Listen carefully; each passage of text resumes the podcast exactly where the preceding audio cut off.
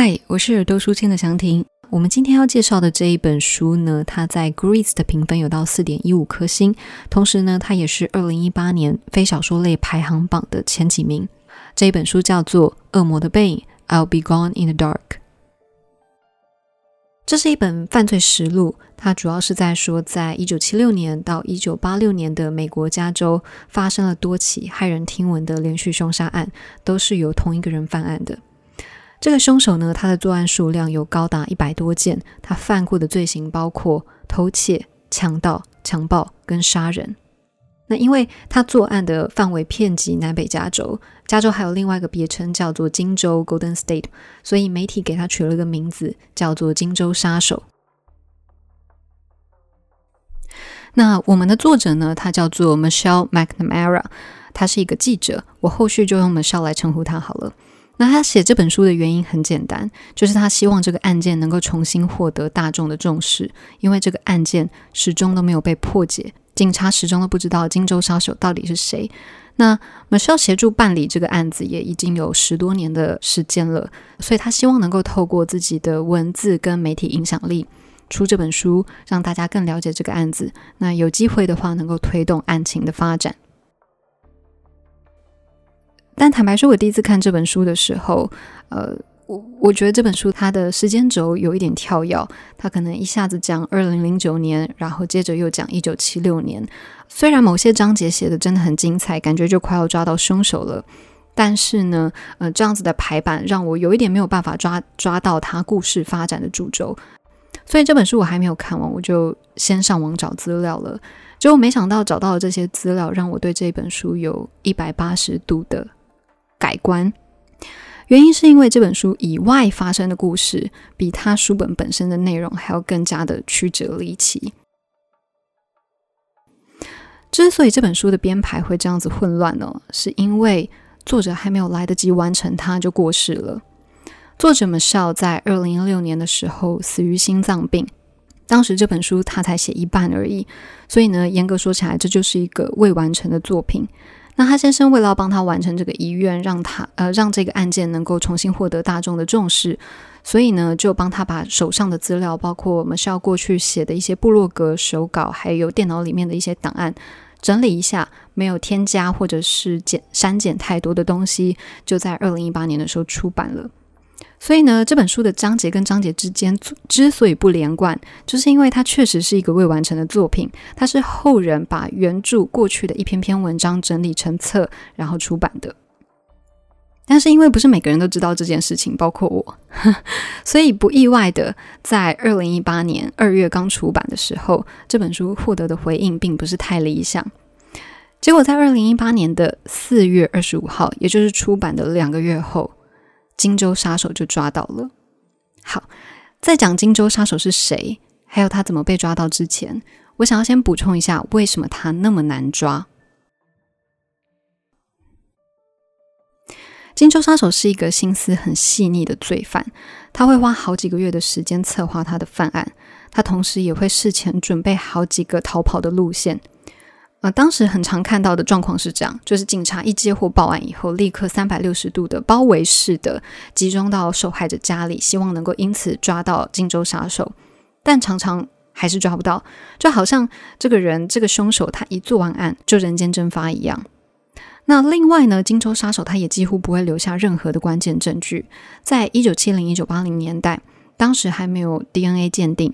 录摄影机也还不普及。破案的关键靠的就是人证、物证还有指纹，但是这三样他都没有留下来。荆州杀手他在犯案的过程当中，他会全程戴面罩，所以没有人看得到他长什么样子。他也会全程戴手套，他也会故意压低他说话的声音。每一次他犯案，他就会留下支离破碎的现场，但是一个关键证据也都没有留下来。所以多年来，警察对这个人几乎可以说是束手无策。后来，荆州杀手被证实，他是一名警察，他叫做 Joseph James D'Angelo。他犯案最密集的社区就是他当时任职的辖区。身为一名警察，他完全知道要怎么样可以不要留下证据去犯案。另外，他也完全知道要怎么逃跑不会被警察抓到，因为他手上就有一个他警局里面的警方对讲机，所以他知道警察到哪里了，他也知道警察打算要怎么抓他，这是他可以逃跑的最主要的关键。另外呢，他甚至在犯案的过程当中，他会刻意的说谎，例如他会对受害者说：“呃，我待过陆军，你要给我小心一点”之类的话来误导警方，但事实上他根本就没有待过陆军。其实看到这里，我觉得蛮毛骨悚然的，很难想象当时受害者求助的对象，竟然就是伤害他们的人。那是什么让这个四十二年的悬案能够破案呢？呃，为了要比较有脉络的讲这件事情，因为它其实是非常多年来各方的努力跟接力才能够达成的，所以可能要从比较久以前开始讲起，就是从一九八四年。当时的 DNA 技术刚有所突破，那这个案件才开始露出一点点的曙光。当时的荆州杀手的确是有在现场留下他的生物样本的，因为他不知道这个东西不可以留下来，在他那个年代，他甚至不知道什么是 DNA。那啊，所以他有留下他的生物样本，例如口水或者是头发。那这些 DNA 资料很快的就在警局里面的资料库建档，但是在资料库当中，没有任何罪犯的 DNA 能够跟荆州杀手配对得上。找不到配对，很大的原因是，啊，当时的美国法律，他们只有重刑犯，例如杀人犯的 DNA 才会建档，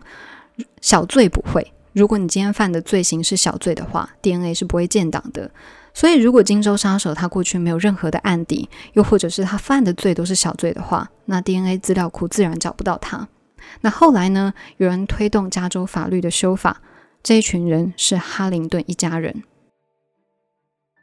哈林顿原本是很幸福美满的一家人，他们有一个单亲爸爸跟四个兄弟。那其中 Keith Harrington 这个人，基斯哈林顿这个人，他是家里最小的弟弟，他备受宠爱。结果有一天，这个爸爸去找小儿子吃饭的时候，发现这个最小的儿子跟他的太太支离破碎的躺在床上，已经没有呼吸心跳。他们是荆州杀手众多受害者当中，呃，最惨烈的那些受害者之一。这个爸爸几乎可以说是崩溃了，他耗尽他的余生在找荆州杀手的下落，他停止他原本的工作，花大把的积蓄找侦探帮忙调查，开巨额的奖金去悬赏各种线索。只是很可惜，在一九九五年他过世的时候，这个案情还是没有任何的进展。哈林顿家爸爸离开后呢，三个哥哥还是没有放弃，继续追踪跟调查。他们有一个共识是，只有 DNA 鉴定能够让他们找到，能够让他们逮捕荆州杀手。但他们碰到我刚刚讲的那个问题，就是资料库本身是受限的，只有重刑犯的 DNA 才会列到里面的这个瓶颈。所以他们做了一件事情，就是推动法律的修正。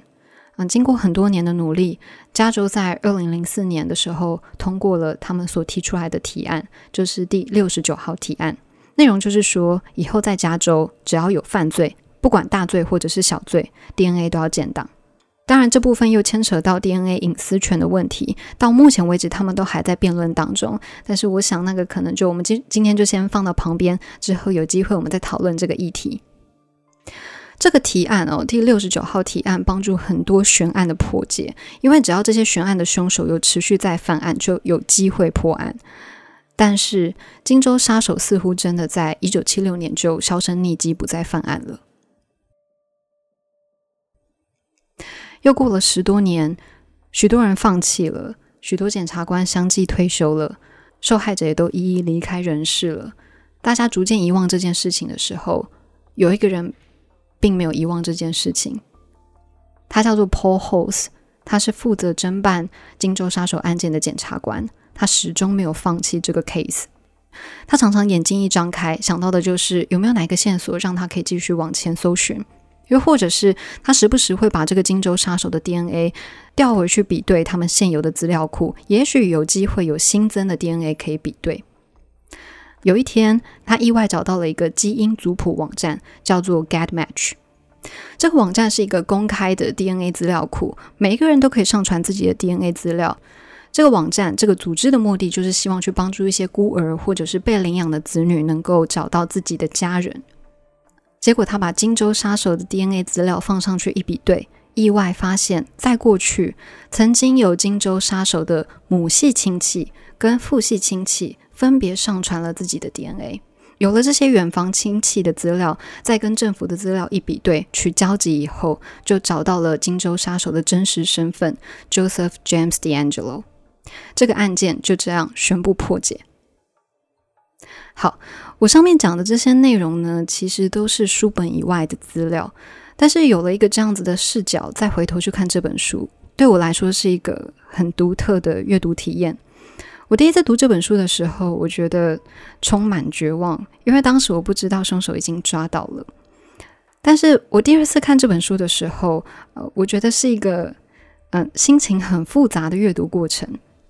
因为身为一个读者，我很幸运的知道这个案件已经破解了，所以我可以用像是对答案的角度去看哦，这本书哪些搜寻方向是正确的，哪些搜寻方向是没有结果的。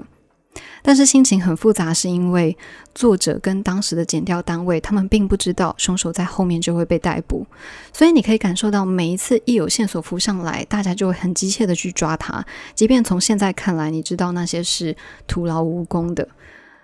那呃，这样子的一个特点，让这本书和那些犯罪文学或者是已经抓到凶手的犯罪记录书籍有很大的不一样。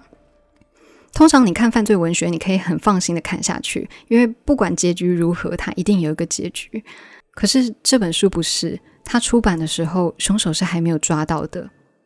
但是也因为这样，这本书很真实的呈现警察在办案的时候面临的瓶颈，还有家属的感受，还有作者身为记者，尤其是写这样子的一个非主流议题的记者，他面临了哪些心理压力，还有焦灼。我觉得这些部分是这本书跟主流犯罪文学或者是记录书籍很不一样的地方，对我来说是一个很独特的阅读体验。好啦，那我们今天的导读就先到这里，希望我的导读能够带给你一些不一样的想法。那底下我会放这个案件的参考资料，包括 Paul Host 他在几个礼拜前的演讲，他从各种不同的角度去分析荆州杀手的犯罪行为。嗯，我个人是觉得蛮精彩的，所以大家有兴趣的话可以看看。另外呢，底下链接也会放上 DNA 基因族谱的一些网站，有一些是要付费的，那有一些是公开资料库，大家有兴趣的话也可以去看看。最后就是耳朵书现在 Instagram、YouTube、Facebook、Spotify、Apple Podcast 上面都搜寻得到。如果大家想接收我们最新的资讯的话，都可以透过这些平台找到我们哦。那谢谢你们今天的收听，我们下次再见，拜拜。